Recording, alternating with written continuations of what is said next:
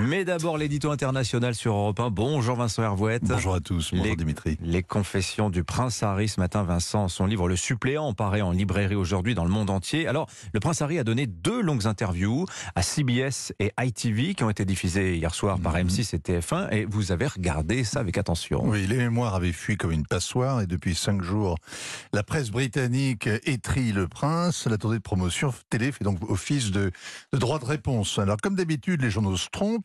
Jadis, il traquait Dirty Harry alors qu'il était juste un orphelin névrosé. Il le racontait à ITV. Ensuite, les journaux ont adoré le héros romantique et encore plus Meghan, divorcée, métisse. Quelle modernité cette jeunesse sans frontières, l'image glamour de la monarchie.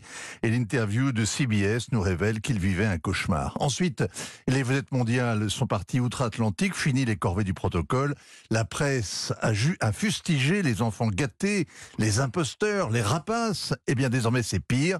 Alors, Carrie prétende avoir tué 25 talibans, c'est gênant. Qu'il ait pris de la cocaïne, qu'il ait été déniaisé par une Amazone qui lui a donné la fessée, qu'il s'apitoie sur lui-même et queen de joie parce qu'il reçoit un SMS de Beyoncé, autant de fautes de goût.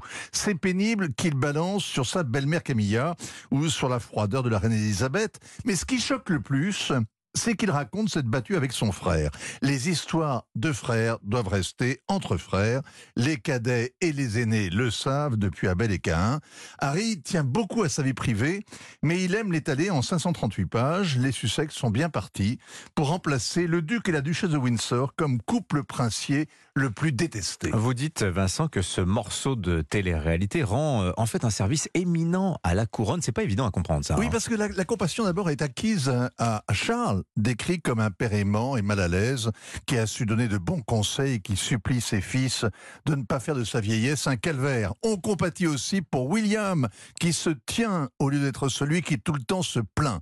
Harry assistera ou pas au couronnement de son père et à l'instant où il faut succéder à une reine immensément populaire, Charles, flanqué de Camilla, décrite en arriviste implacable, peuvent se féliciter qu'un rejeton de 38 ans et toujours dans l'âge ingrat les rende aussi sympathiques.